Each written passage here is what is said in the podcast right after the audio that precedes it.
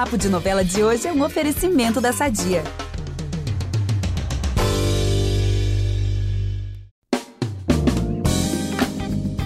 Entramos na contagem regressiva para o fim de Terra e Paixão, né? Esse novelão de Vonci Carrasco que deixa todo mundo sem arco, tanta reviravolta.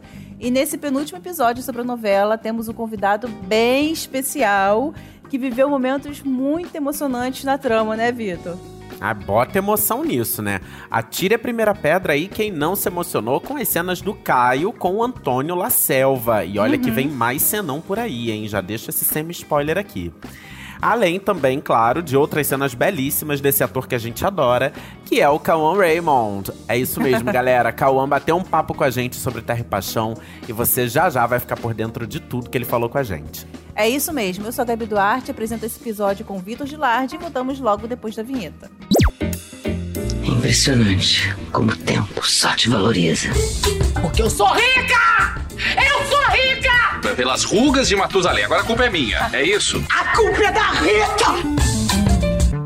Gente, o Caio assim, é um personagem muito encantador, né? Eu sempre falo isso. Porque ele é o herói da trama, luta contra os crimes do pai, né? Ele detesta injustiça, ajuda os amigos também, enfrenta tudo por causa do seu amor ali pela Aline. Mas ele, assim, não é aquele mocinho perfeito, sabe? Aquele anjo de candura. E eu confesso que eu amo nisso nos personagens, assim, de hoje em dia, né? Ah, é, né? Porque ele tem um gênio super forte, assim, né? Não tenho também muito papas na língua, ele não sabe, uhum. ele não tem muito traquejo social, na verdade. É. E aí, na maneira de lidar ali com os outros, às vezes ele acaba sendo meio grosseiro e tal. Ele erra bastante. Ele, eu amo a relação dele com a sogra, com a Jussara, também. porque a Jussara também é muito direta e reta. Aí eles dois, às vezes, ficam ali num, num climinha bem, bem divertido, é. né? E eu acho que é por isso, inclusive, que tem muita gente que acaba se identificando, né, com esse personagem, é. enfim. Porque ele é um cara cara que luta por justiça, ele é um cara é, é muito do bem, realmente. Uhum. Só que ao mesmo tempo, no dia a dia, ele tem ali uma personalidade bem cotidiana, né? Bem é, é fácil de encontrar, né? No, é. no, no, nosso dia a dia, enfim, né? É, eu acho isso muito legal, realmente. Não, é muito, eu super concordo. E por isso. E por isso mesmo que a gente perguntou pro Cauã o seguinte: como que esse personagem tão rico, né? Ele é isso que a gente falou, né? Ele luta por justiça, mas ele erra pra caramba também. Enfim, é cheio de nuances. Como que esse personagem entrou no currículo dele, né? Que é gigantesco, cheio de papéis assim marcantes. E a gente perguntou também se o Caio transformou ele de alguma forma. Vamos ver o que o Cauã respondeu. É um personagem super importante na, na minha história, principalmente dentro da minha história na, na televisão. Né? É muito diferente dos Gêmeos que eu fiz em Um Lugar ao Sol, que foi meu último trabalho. É, tem uma coisa que eu gosto muito do Caio, é a forma como ele conversa com Deus, que o Valcir trouxe.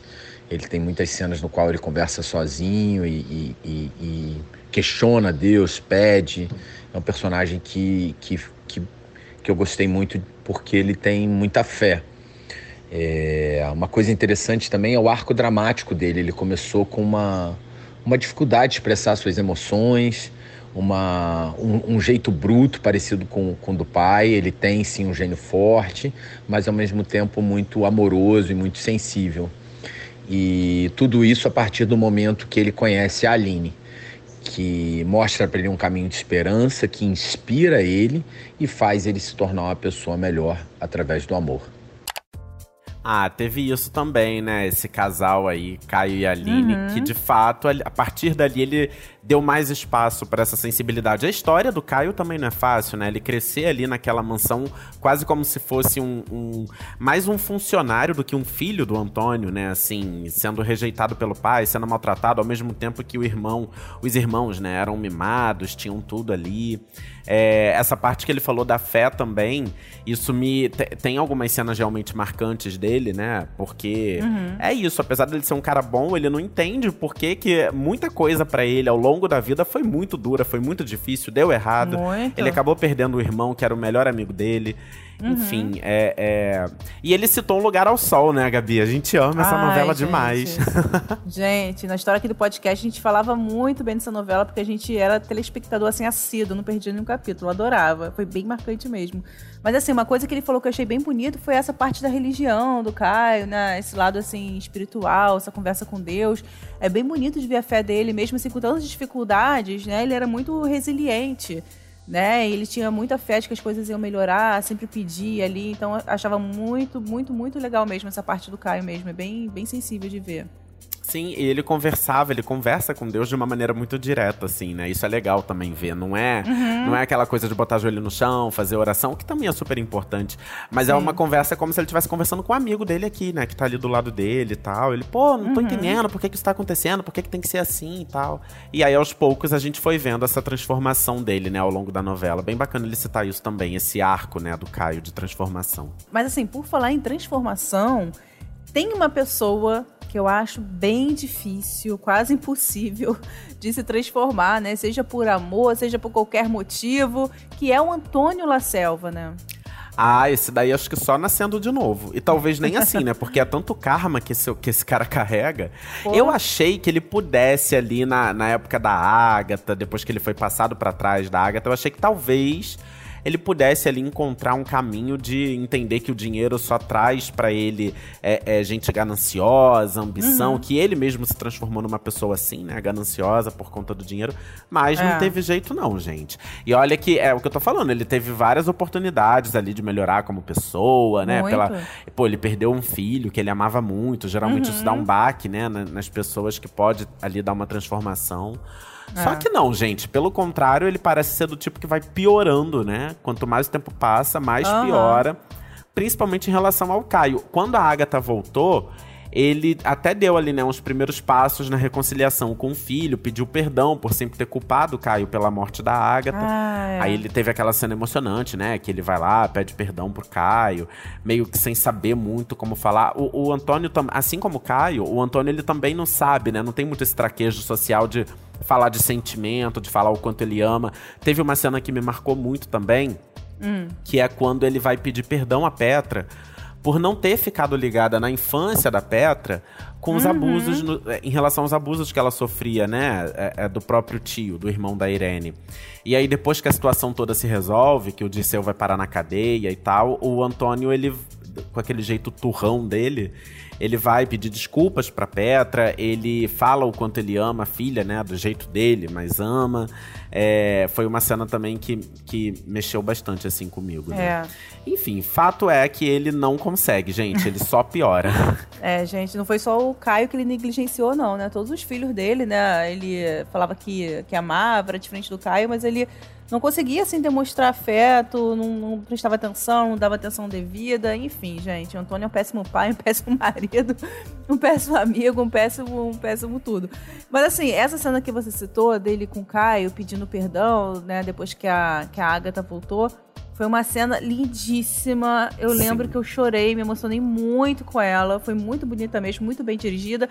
Então, acho que vale a pena a gente ouvir um pouquinho, né? Essa cena foi bem longa, então vamos ouvir só um vamos. trechinho dela aqui, né? Escuta. Vem cá. Dá um abraço aqui. Dá um abraço. Ô, rapaz, eu tô. Tô pedindo perdão pra você. Só me dá um abraço. Vai. Dá um abraço o aço dos meus olhos e o fel das minhas palavras acalmaram meu silêncio, mas deixaram. Ai, gente, meu Deus do céu, essa cena com essa música foi perfeita. É choro na certa, assim. Se eu assistir 10 vezes a cena, eu vou chorar 10 vezes. Não tem jeito. Não importa quantas vezes que eu assisto. É, e não é à toa, né, que o Cauã citou justamente essa sequência, essa cena, né, quando a gente perguntou se ele achava possível o Caio perdoar o Antônio depois de tudo que o pai dele fez, né? Vamos ouvir. Eu acho que esse perdão, a princípio, não vai acontecer do Caio com o Antônio. É, eu fiz cenas maravilhosas com o Tony, muitas brigas, muitas discussões.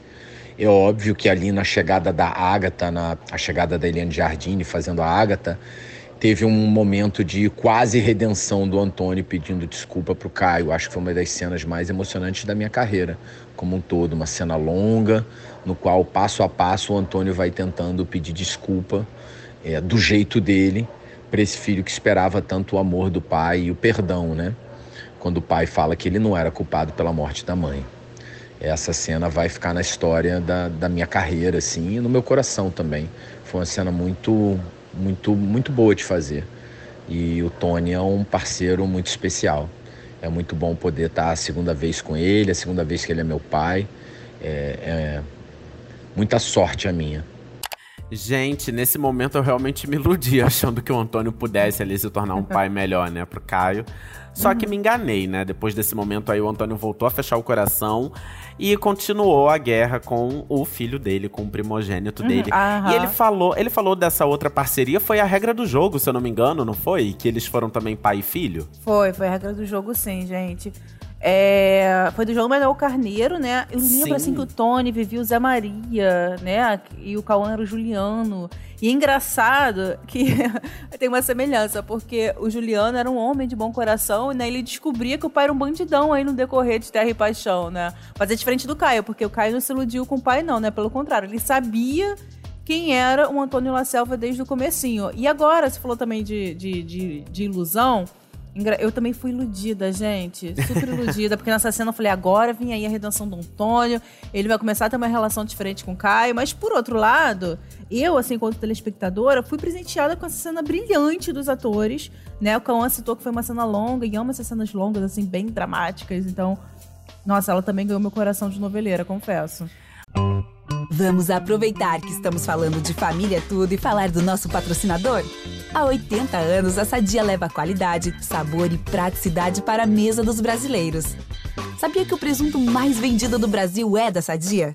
Assim como os outros produtos da marca, ele é muito gostoso e combina com vários momentos do nosso dia, do omelete no café da manhã até a saladinha no almoço. Seja qual for o dia, seu dia pede Sadia.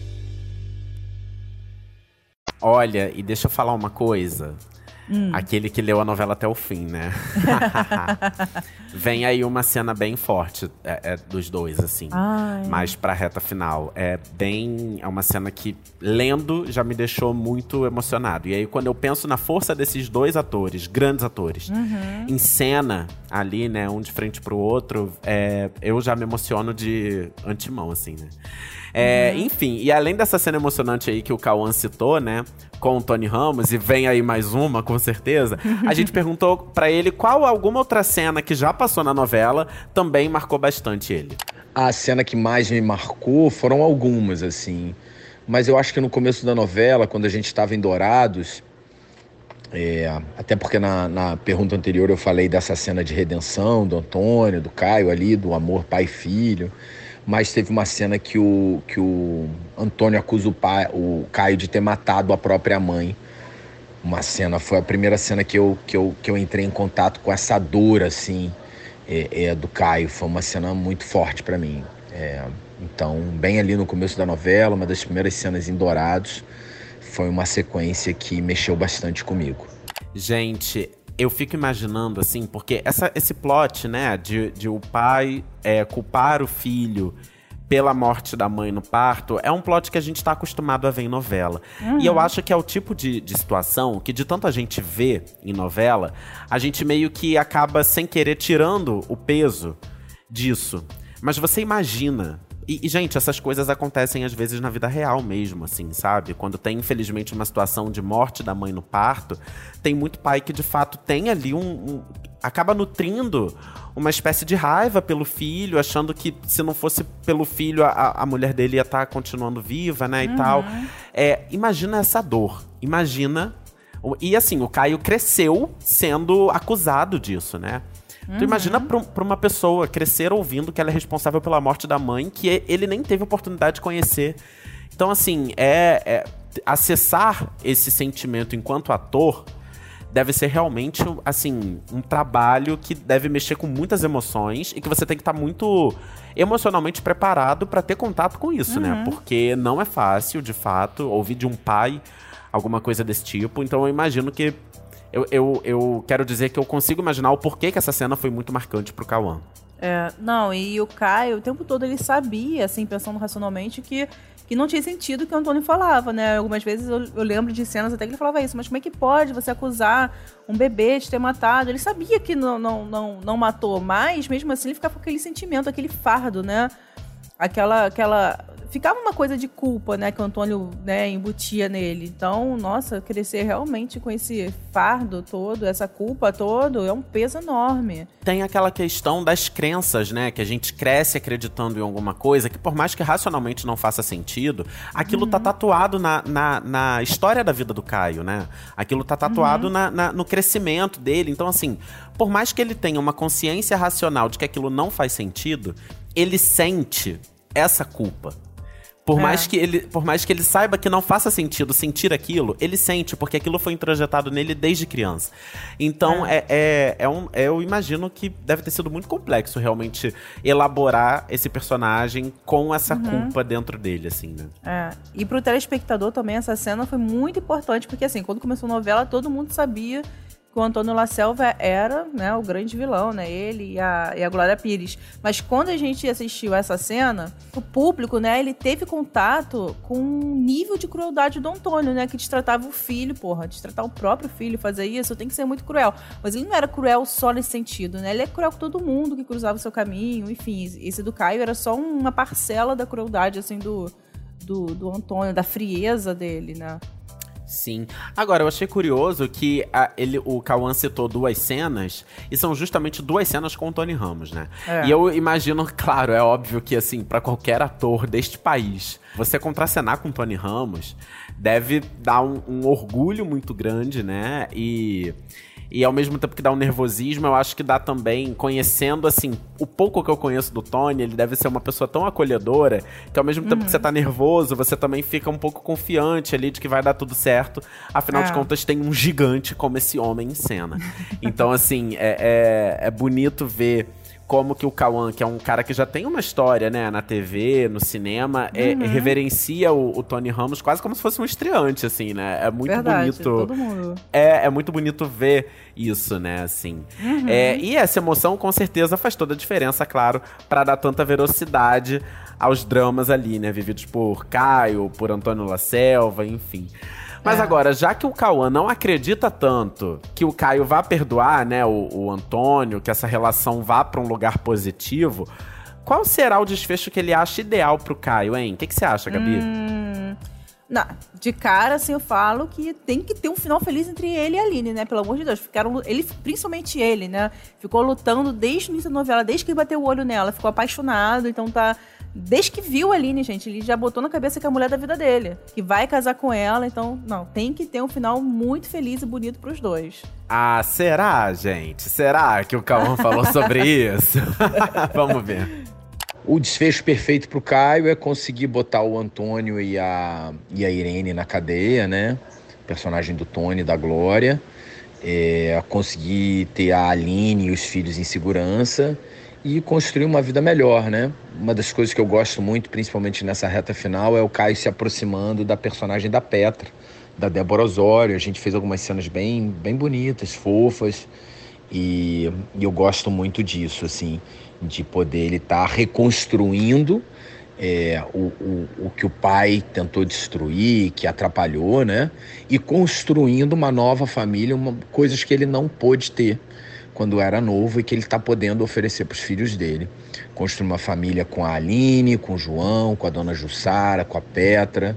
E, às vezes ele está mais próximo do Jonatas, às vezes ele, ele tem uma ou outra cena com Hélio, mas principalmente esse núcleo principal. Aline, João, Petra e Dona Jussara.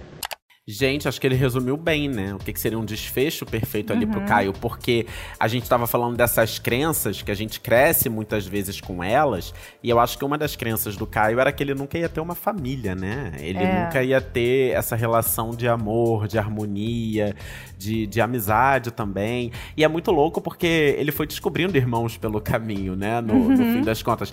Cara, é no legal. fim das contas, o Daniel, que sempre foi o irmão e o melhor amigo dele, não é irmão de sangue dele, né? Porque uhum. o Daniel é filho da Irene com o Ademir. É. E o Caio é filho do Antônio com a Agatha, então assim, eles não têm uma relação consanguínea.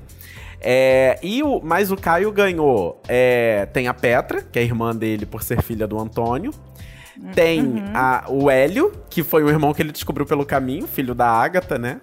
Verdade. é, é, com outro cara, mas é filho da Agatha, irmão por parte de mãe. É, ou seja, ele é irmão por. Olha que família complexa. Ele é irmão por parte de mãe da Petra e do Hélio. Não, Não, não. Ih, Não, olha não. só que confusão.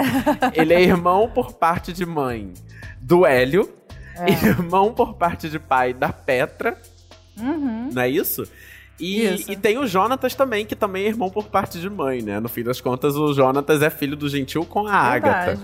Gente, que loucura, que família, né? Que É. família complexa. Valcir Carrasco foi ali na árvore genealógica tentar entender como é que ele poderia construir isso daí. Verdade. E é bem legal. Ele falou que estreitou, né? Porque no início, realmente, a Petra tinha uma relação mais forte com o Daniel. Com o Caio não era aquela coisa. E agora, eu confesso que eu adoro as cenas dos dois juntos, né? Do Caio e da Petra, assim, se unindo. É, não, e no início a Petra enfrentava. A Petra, na verdade, ela era mais ligada ao Daniel, de fato, mas ela também era muito sozinha, né? Ela tava enfrentando aquela, É. aquela tormenta toda vi- do, do vício em remédio, né? Daquela coisa, ela queria Uhum. ficar sempre fora de órbita. Logo depois chegou o Luigi, e a vida dela se transformou no Luigi, ela precisava viver aquela paixão. Então, de fato, ela, ela, ela sempre foi meio. Eu sinto ela sempre meio solitária, assim, nesse início. É. E agora ela tá construindo relações mais saudáveis é, e, e consistentes, né?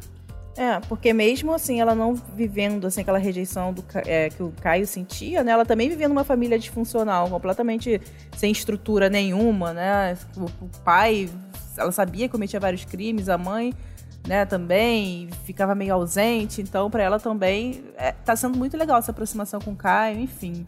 Ah, e eu também tava pensando aqui, né? Eu falei do Caio ficar com a Aline, o Cauã também falou isso, claro. Mas eu também mu- queria muito, sabe o quê? Que eles tivessem paz na terra da Aline, né? Tão sonhada a terra dela, que ela só queria aquele pedaço de terra dela. Mas também queria, sabe o quê? Que eles tomassem posse, junto com a Petra, claro, né? Das terras do Antônio La Selva. Gente, imagina. Caio, Aline, Petra também virando os maiores produtores rurais da região. Super respeitados, mas frente do Antônio fazendo as coisas do jeito certo. E, gente, será que é esse o fim da novela? Será? Ai, meu Deus, será que eu acabei mirando e acertei? Gol! Mas Ai, honestamente, eu acho que a Aline nem quer aquelas terras todas, não. Eu acho que ela não ela quer. É, pois é. Acho que ela não, não vai querer botar a mão naquilo lá, não. Se o Caio for o sucessor, a Petra, beleza. Mas eu acho que a Aline não tem vontade, né? Eu acho que o principal também pro Caio e até pra própria Aline seria construir, né, uma família ali, os dois juntos, porque isso era coisa que ele principalmente sentia mais falta. Ela sempre teve ali, né, muito apoio da mãe, do filho também É. do Gentil, que do- é, da família do Gentil, que embora não, não seja uma relação de sangue, o Jonatas era primo do marido da, da Aline. É. Então, assim, era uma relação também muito familiar, né? Praticamente. Enfim, gente, olha, se for tudo isso que o Cauã falou, certamente vai ser um desfecho, assim, bem digno pro personagem. Acho que a gente ficaria satisfeito, todo mundo ficaria bem, né? acho. Ficaria feliz. É, e assim, vamos agora de momento fofoquinha, né? A gente falou muito da novela, claro, que é o que a gente quer saber, mas a gente também quer saber o seguinte. o Caio, gente, a gente vê na novela que ele tem, assim, esse desejo latente de construir uma família, é louco pra ter filhos, afinal, ele quer dar todo o amor, né, que não recebeu do pai. Tem ali o, o, o João, que de certa forma ele já, já, já se sente um pouco pai dele, né? Então, ele tem esse desejo, ele quer ser pai, o Caio. Sim, gente, as cenas dele com o Matheus Assis, né, que interpreta o João, são muito fofas. E não só as Muito. cenas deles, mas também o Cauã, sempre que tem uma cena com o João, ele posta no- nos stories ele com o Matheus Assis e tal. É muito fofo, assim, ver a amizade que eles Muito construíram bonitinho. fora de cena, sim. É, gente, por isso perguntamos pro Cauã se esse lado paternal do Caio o deixou com vontade de ter mais filhos, né? Lembrando que ele tem a Sofia, né, da relação com a Grazi. Mas vamos ver o que ele respondeu. Ah, eu acho que isso é uma coisa natural, assim, orgânica. Em algum momento isso pode acontecer. Mas também, se não acontecer, tá tudo bem. É, eu amo ser pai da Sofia e talvez tenha sido o lugar mais parecido. Sempre, eu- sempre me perguntam que, qual personagem é mais parecido com você, assim, nesse sentido.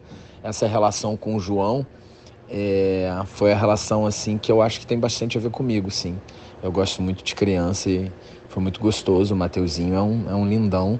E a gente se dá muito bem, brinca muito no set.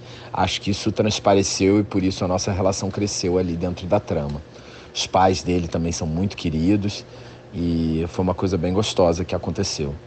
Gente, pela resposta dele, deu pra sentir que ele não descarta essa possibilidade, né, de ser pai de novo, mas que não tem, assim, pelo que ele falou, né, um desejo, assim, urgente, uma ansiedade, né, tá tudo bem, se não for, mas se for, né, também. É, pelo que eu entendi, não tem, um, não tem um plano. Mas assim, se vier, acho que ele vai ficar super feliz, né? Se acontecer e tal.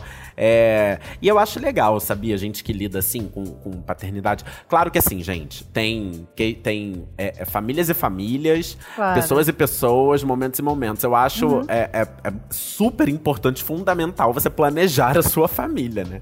Principalmente pessoas que, assim, né, vivem com o dinheiro incontado, aquela coisa toda, tem que planejar ali, né, pra, pra Uhum. chegada de uma criança. Mas eu também acho muito legal quando eu vejo, assim, gente que, cara.